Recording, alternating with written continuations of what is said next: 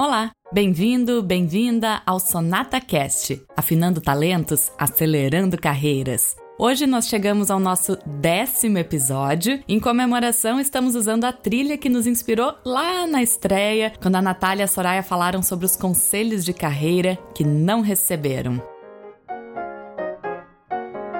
Aliás, talvez você esteja nos conhecendo apenas agora, né? No episódio número 10. Então calma aí. Aqui no Sonata Cast, você vai se aprofundar na visão Sonata Brasil sobre assuntos como carreira, transição de carreira, liderança humanizada, a arte como forma de autoconhecimento e instrumento para liderança, sonhos sonhados à noite e como eles ajudam na tomada de decisões, enfim, conhecimentos que formam uma educação integral do ser humano e que com certeza vão acelerar essa carreira. E hoje o assunto é autogestão e como ela é essencial para a prosperidade de todo ser humano, em especial das lideranças. Parece um termo de fácil entendimento, né? Mas a gente vai trazer dicas muito práticas de como que a autogestão realmente ajuda nos negócios. E para isso, bem-vinda, Soraya Schutel. Quero começar perguntando de qual o sentido da autogestão é que a gente está falando. É autogestão das emoções, do trabalho, dos relacionamentos? É fundamental a gente começar a falar, antes de fazer gestão de uma organização e de pessoas, saber fazer a própria gestão, ou seja, a autogestão. Que dimensões estão envolvidas na autogestão? Todas as dimensões da própria vida. Ou seja, eu sei administrar o meu tempo, eu sei administrar as minhas relações, eu sei administrar a minha carreira, fazer um plano de carreira, eu sei administrar a minha vida integralmente. E essa questão, Isa, não é ensinada nas universidades, nas faculdades de gestão. É sempre uma gestão fora, nunca uma gestão dentro. Mas o que, que ocorre? O ser humano ele faz fora a partir do momento que ele faz em si mesmo, né? Ou seja, o humano, ele produz fora, tudo que ele faz fora é um espelho de si mesmo. Então, quanto mais a gente ensinar o ser humano, as pessoas e os gestores a fazerem auto-administração, mais a gente vai conseguir desenvolver gestores eficientes. E esse é um tema que a Sonata Brasil trabalha desde o seu nascimento. Somos muito focadas na pessoa do gestor antes de falar em ferramentas de planejamentos estratégicos, planilhas de gestão, porque isso é depois, é um passo dois. Um ser humano que não está bem, que não sabe fazer autogestão, não tem como fazer a gestão de uma empresa. Vamos pegar o fato também da gestão financeira, pessoal. Se uma pessoa não faz a sua boa gestão financeira, como é que ela vai fazer uma boa gestão financeira na empresa? É incoerente, né? Por isso que a gente trabalha tanto primeiro a formação do eu, para depois, eu, gestor, para depois depois chegar na formação do eu empresa. E por que estamos falando sobre esse tema exatamente nesse momento, Soraya, durante uma pandemia? Como a gente foi obrigado a estar no nosso mundo mais privado, começam a vir à tona todas as dimensões da nossa vida que a gente não estava cuidando antes. Então é como se a crise desse luz para as dimensões privadas, né? Ou seja, individuais. Então é como se a gente visse quanto a gente eventualmente não estava cuidando do próprio corpo, em termos talvez de exercício ou de hábitos de bem-estar, problemas eventualmente de relacionamento podem estar vindo mais à tona, mas de coisas que a gente não estava tratando antes, né? E que podem vir à tona nesse momento. O estudo, então então a pessoa começa a se dar conta, poxa, eu só trabalho, não estou investindo no meu conhecimento ou autoconhecimento.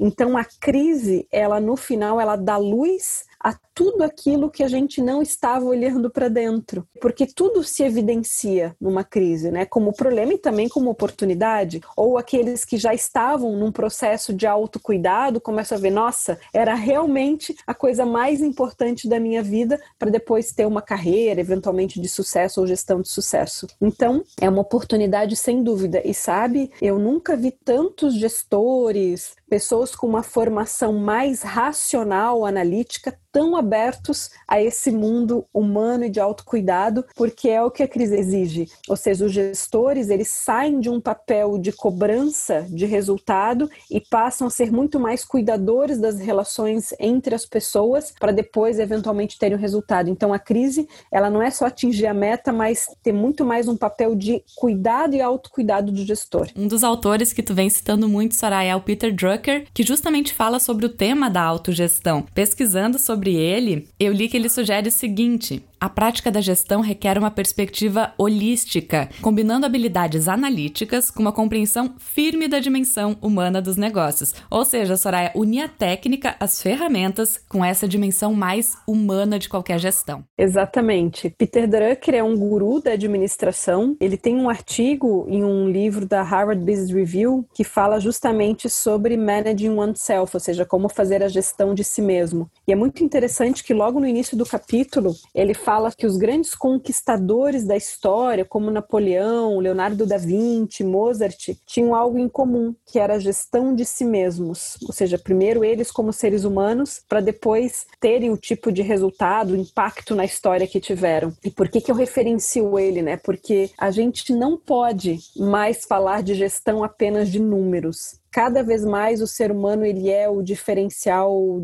competitivo, colaborativo desse novo mundo. E nisso a Sonata, ela desde o início a gente tem falado sobre esses temas e a pandemia, a crise, elas evidenciam justamente essas questões. Por isso que os líderes estão cada vez mais abertos aos temas de pessoas e eu vejo isso com bons olhos. É um paradigma que a gente está rompendo, né, um modelo de visão sobre a gestão que não dá mais conta do mundo de hoje hoje, ou seja, o modelo que nós fomos educados em termos de educação para gestão, para administração, ele não dá conta, ele não tem todas as respostas para os dilemas que a gente tem hoje. Até porque, numa crise como essa, que não tem nenhum manual, a gente tem que o quê? Olhar para dentro, encontrar as respostas dentro, ouvir as pessoas, os clientes, a comunidade, os colaboradores. Então, fica muito claro que o novo paradigma de gestão deste mundo, VUCA, né, volátil, incerto, complexo e ambíguo, precisa ressignificar o nosso modo de fazer. Então, entra a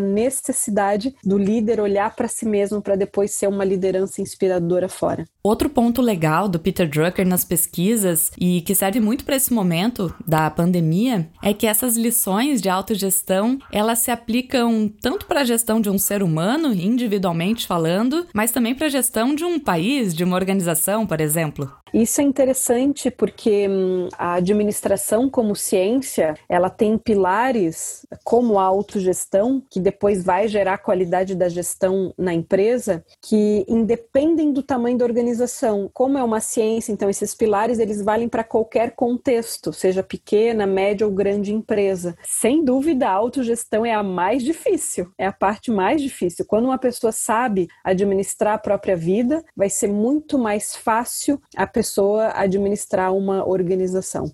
E nesse ponto, Soraya, eu acho que quem está nos ouvindo deve estar tá se perguntando, mas como é que eu faço esta autogestão? E tem alguns pilares, né, Soraya? O ser humano, ele é complexo, por isso que a gente não pode falar em autogestão apenas a partir de um pilar, de uma visão, de uma dimensão. O ser humano, ele é composto, sobretudo, quatro dimensões que a gente precisa olhar e cuidar. A primeira delas é a física, ou seja, tudo aquilo que diz respeito ao nosso mundo mais concreto, mais material, o nosso corpo. O nosso corpo, ele se nutre e se alimenta de energia. Então, essa energia ela vem da onde? De alimento, ou seja, ele, alimento, caloria, é energia. Nosso corpo também se nutre de sol. Então, fundamental a gente tomar um banho de sol 5, 10, 15 minutinhos por dia. Isso faz muito bem para o nosso corpo. Limpeza, fundamental. Banho, né, que faz todo aquele processo de limpeza, também de energia do corpo. Exercícios, exercício físico também são uh,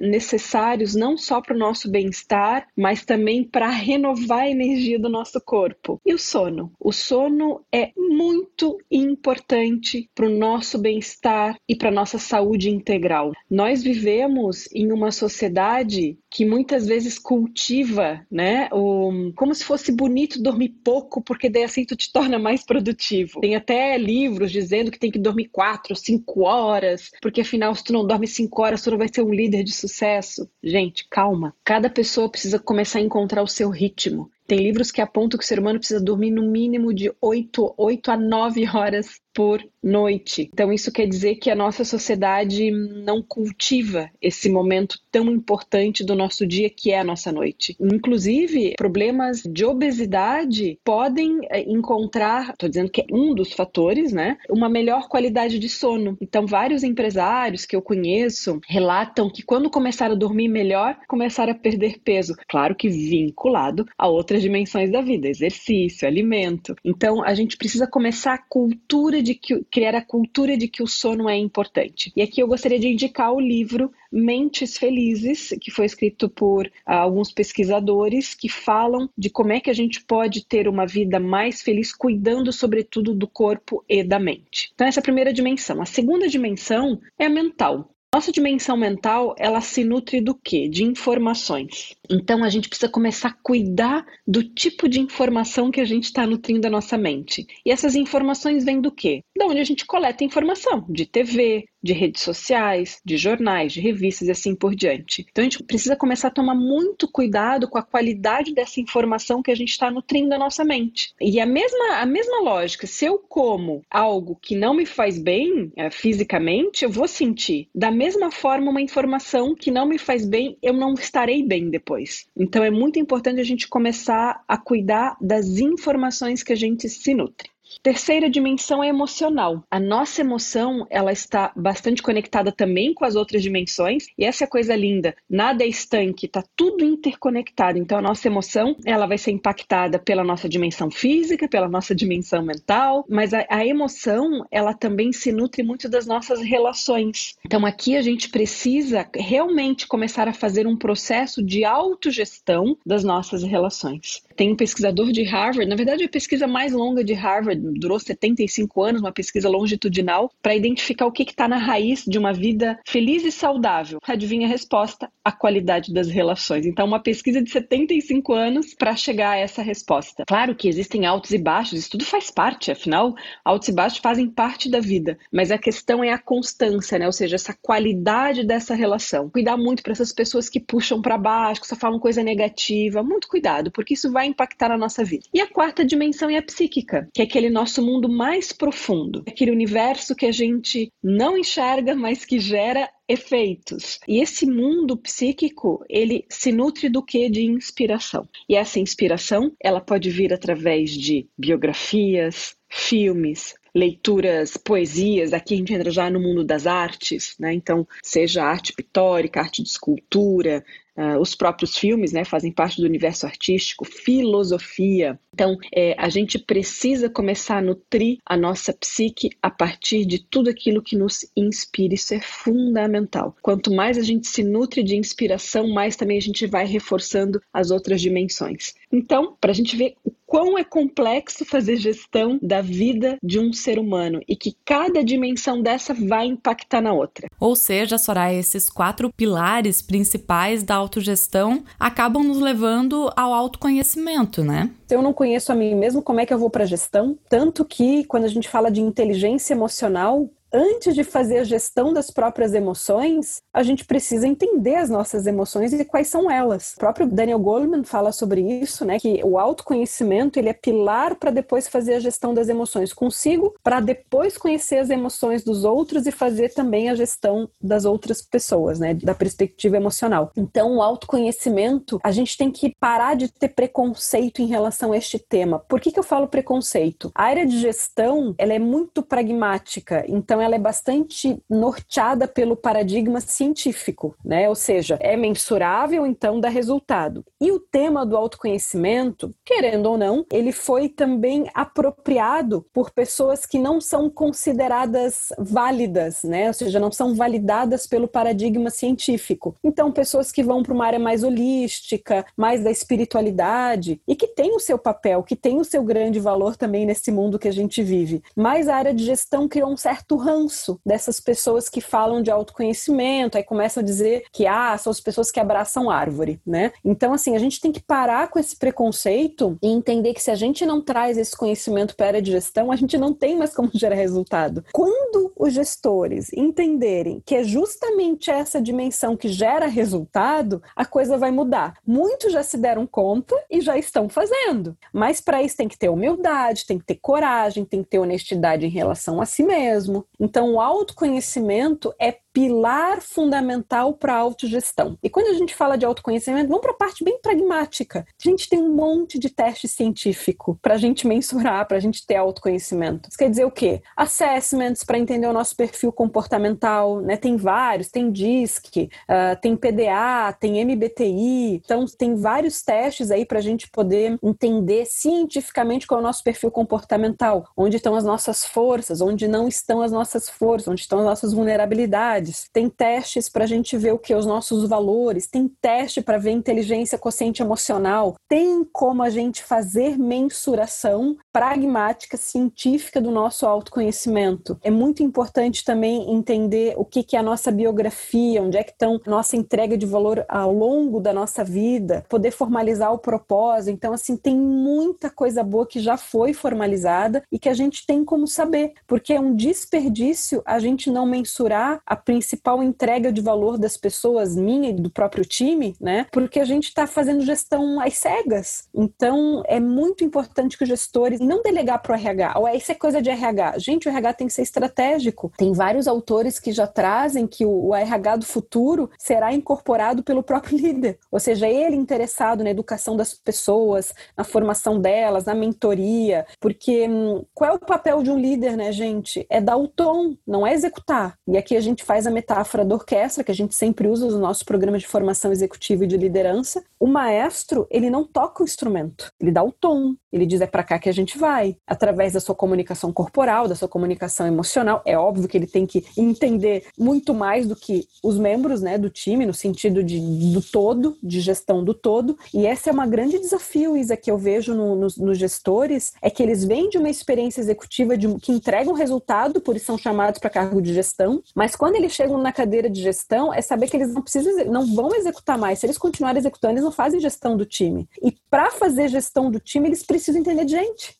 Porque cada pessoa vai tocar o seu instrumento e vai ter uma forma emocional. Então é totalmente estratégico para essa liderança se munir dessas ferramentas de gestão de pessoas para ter mais resultado. E eu acho que entender que o autoconhecimento não vai ser uma tarefa, né? Não é algo que eu vou colocar na minha agenda de gestor, ok, agora eu vou praticar o autoconhecimento e pronto. Nesse sentido, se a gente pensar que vai trabalhar pelos próximos 40, 50, 60 anos, Soraya, é, o quanto que esse autoconhecimento realmente se torna importante. Muito boa essa colocação o autoconhecimento ele é para o resto da vida, porque o ser humano precisa de uma vida se ele está sério, dedicado a esse processo, para se conhecer. Tem outra questão importante, né? A gente também vai mudando ao longo dessa trajetória. Tem coisas que são pilares e permanecem. Então, em termos de talentos, vocação, dons, valores, mas tem coisas que vão mudando. Alguns valores podem mudar porque a gente muda ao longo da vida, algumas forças podem mudando também competências.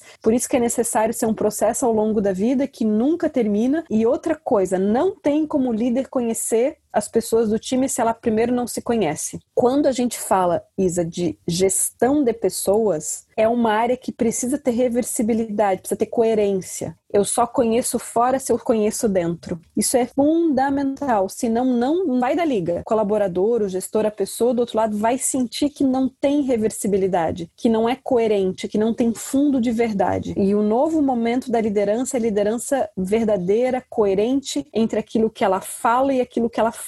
E essas são as lideranças que engajam, que inspiram. Então fica o convite para cada pessoa entrar no seu processo de autoconhecimento, independente da forma, que tem várias escolas, e assim, não ter preconceito, ser aberto a qualquer forma de autoconhecimento. Como eu sou uma pessoa extremamente curiosa, amo conhecimento e pragmática, eu abro meu arcabouço para tudo, inclusive para abordagens não científicas. Não tem, não tem preconceito nenhum. Se serve, me ajuda a ser uma pessoa melhor, tô super aberta. Então fica aqui o meu convite para a gente parar de ser preconceituoso, para a gente poder evoluir como ser humano. E o autoconhecimento, eu acho, inclusive, para saber a hora de mudar e a hora de parar, né, Soraya? Me veio muito agora a análise do filme Os Dois Papas, que tu e a Natália fizeram no cinema passado ou no cinema retrasado, que justamente fala sobre a hora de parar, às vezes de se aposentar ou fazer uma outra atividade, mas começar a passar o bastão, começar a passar as atividades adiante. A vida é feita de ciclos, seja de carreira, seja de empresa, e um dos temas que mais geram conflitos em empresas é a sucessão, especialmente em empresas familiares.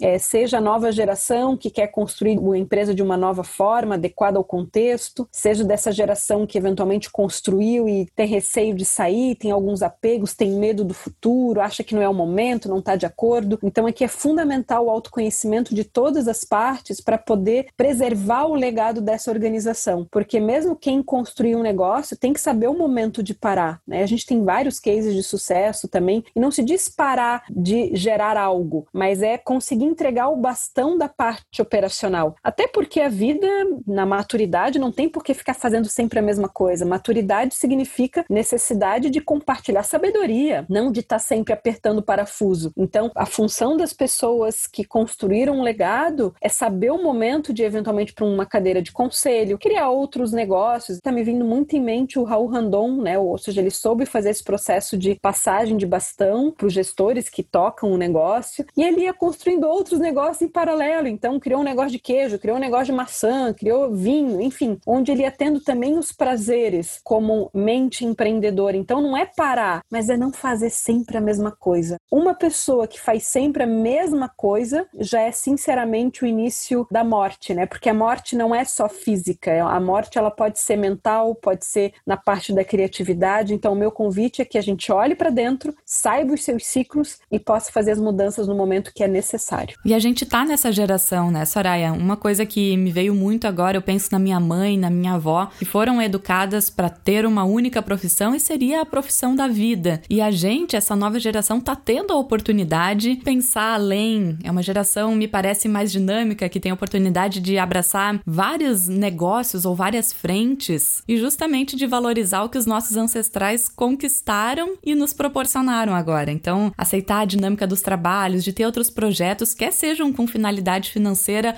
ou por hobby ou como projeto social. É, a gente vive, como já dizia o Bauman, né, que a gente está na pós-modernidade líquida. O que, que isso significa? Toda a revolução digital ela rompeu com um modelo rígido de concepção sobre como deve ser a vida. Isso foi muito gerado pelo poder das redes, de receber o conhecimento instantâneo, né, na hora, quando acontece num país e a gente está sabendo na, nesse mesmo, nesse exato momento. Ressignifica todas as relações de trabalho, que é o que a gente estava falando de home office, né? Então as pessoas começam a entender que elas podem prestar serviço eventualmente, porque carreira é prestação de serviço, está prestando um serviço para uma organização. Então as pessoas começam a entender que tem outras formas de poder trabalhar. Então as relações de trabalho foram muito impactadas. E de novo volta a importância da autogestão, do autoconhecimento. O que que eu entrego de valor? A forma pode ser de diversos modos. Então eu posso ser um CLT, mas depois eu posso mudar de carreira, eu posso prestar serviço para várias empresas. E a carreira também virou líquida, não é mais sólida. Eu entrei numa empresa e fico nessa empresa pro resto da vida. Isso não existe mais. É muito raro tu encontrar uma pessoa que queira isso, porque a gente quer aprendizado, a gente quer conhecer, a gente está na era do conhecimento. Cada experiência de carreira vai gerando uma nova oportunidade de aprendizado. Esse é o novo mundo que a gente vive, por isso que o autoconhecimento é tão importante. A carreira não está mais em função da empresa que diz o que tu precisa fazer, é a gente que tem que olhar para dentro. Né? O que, que eu preciso agora desenvolver como competência? Super importante o autoconhecimento, porque tu encontra onde está o teu diferencial, a tua singularidade. Ninguém é igual a ninguém, não existe uma pessoa igual a outra, mesmo que tenha feito a mesma formação, ela vai ter valores diferentes, vai ter uma biografia diferente. Então, o autoconhecimento é importante para tu encontrar o teu diferencial competitivo também no mercado e colaborativo para encontrar o teu lugar. Porque como cada ser humano é único, só a partir do autoconhecimento a gente encontra o nosso diferencial. E a gente daí vai poder comunicar, saber se vender. Então, mais um dos pilares importantes do autoconhecimento. E aqui, Soraya, corrija se eu estiver errada, tá? Não é porque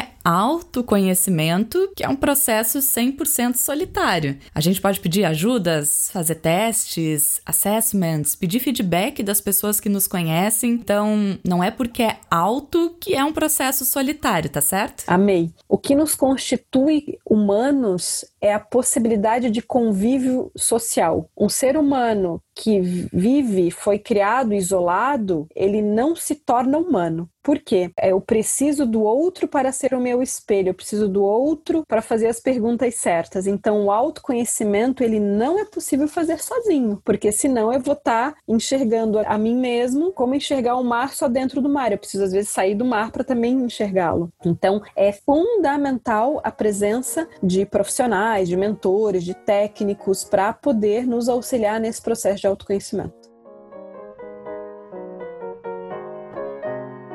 E aí, preparado para fazer sua autogestão? Lembre-se de olhar para os quatro pilares: físico, mental, relacional e espiritual. Quando ficar em dúvida ou precisar de inspiração, revisite esse episódio, ouça de novo. Aqui tem dicas preciosas para você primeiro olhar para dentro, pelo autoconhecimento e depois gerar resultados fora.